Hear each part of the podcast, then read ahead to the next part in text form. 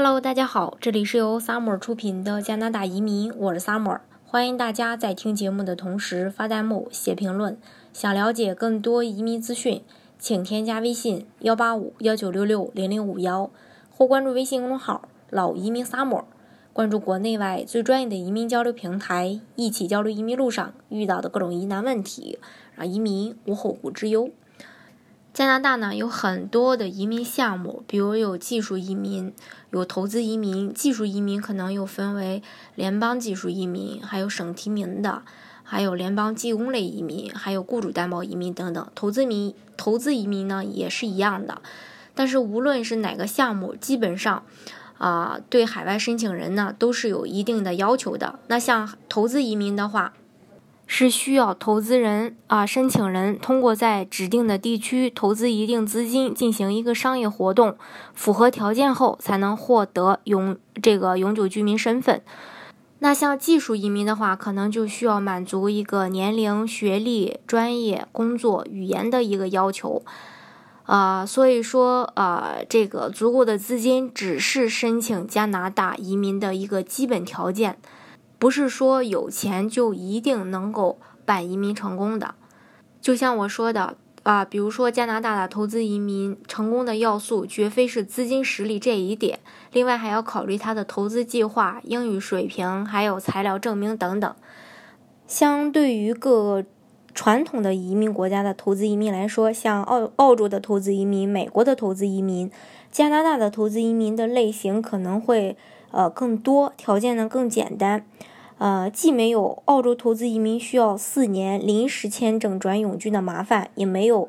美国投资移民呃动辄呃十年八年的这个移民排期。那最重要的就是加拿大的很多投资移民项目的申请门槛比较低，可以一步到位拿到枫叶卡。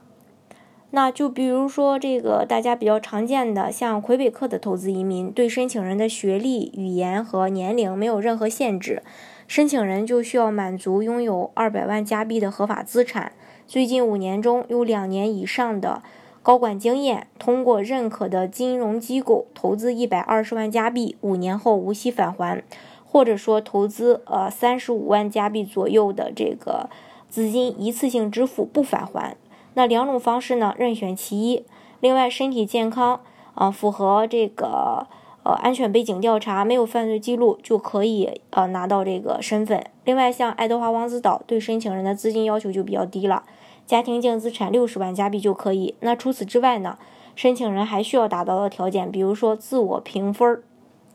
呃，最近这几次的排呃打分呢，大概是在一百四左右。那高中以上的学历。年龄要求是二十一到五十九周岁左右，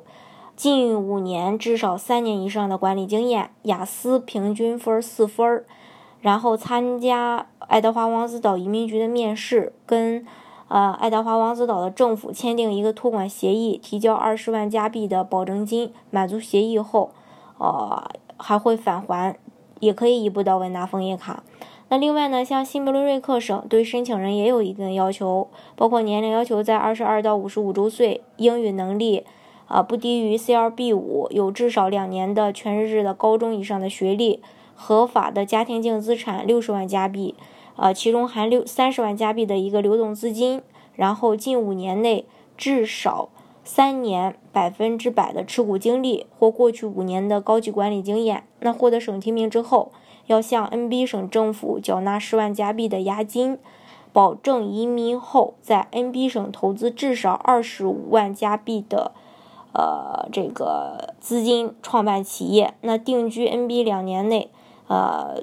既定的投资计划完成以后，押金会全退。那商业计划将会为 N NB 省呢带来一个经济效益，当然要满足打分的六十五分儿。呃，这是。呃，关于这个呃这几个省的投资移民，那既然在加拿大投资移民中资金是不可少的，那么是不是申请人只要有雄厚的资金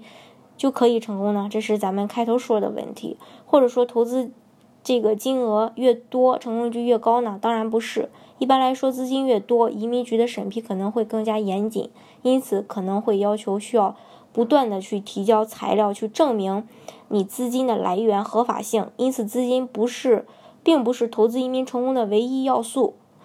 呃，认真仔细的准备完善其实是最关键的。换句话说，申请人的资金实力是敲响加拿大投资移民成功之门的一个敲门砖。后续呢，还要看其他的三个因素，比如说刚才提到的商业计划书。那加拿大有的投资移民项目需要申请人去提交投资呃这个商业计划书的。那商业计划书可能会涉及到的类型，比如说商业投资的类型啊、规模呀、市场啊、产品呀或服务呀，还有商业模式呀、行业标准啊等等。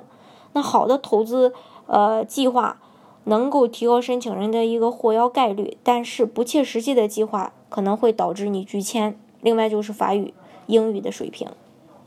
像爱德华王子岛、像 NB 省是必须要提供语言的。像魁北克投资移民，他就没有设置这个语言的门槛儿，啊，另外就是材料的证明。签证申请呢，它是一个法律程序，是一个国家为了维护自己主权而行使的。那任何国家为了守住自己法律的权威，在违规行为上有相应的一个严厉的措施。从旅游签证到移民签证，加拿大移民局一向都是奉行按事实说话，也就是材料一要对应和真实。另外。新移民法对造假的申请人有一个新的规定：如果一旦发现，在被拒签的两年内，申请人将在黑名单之列，并且递交的任何申请都不会再被接受。这是投资移民。那像技术移民，就是刚才我提到的，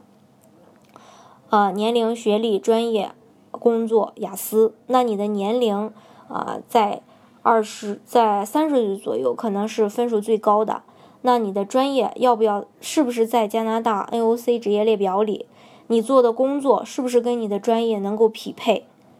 你的语言是不是能够达到这个技术移民的一个要求？等等，这些都是考虑的一个因素。另外，像雇主担保，是不是能找到匹配的雇主？你所找到的雇主是不是符合移民局要求的这种雇主？等等，这都是考虑的一个因素。资金呢，只是其中的一部分。当然，没有钱你是办不成这个移民的；有钱呢，是不一定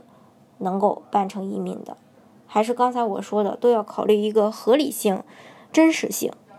好，今天的节目呢，就给大家分享到这里。如果大家想具体的了解加拿大的移民政策的话呢，欢迎大家添加我的微信幺八五幺九六六零零五幺，或关注微信公众号“老移民 summer”，关注国内外最专业的移民交流平台，一起交流移民路上遇到的各种疑难问题，让移民无后顾之忧。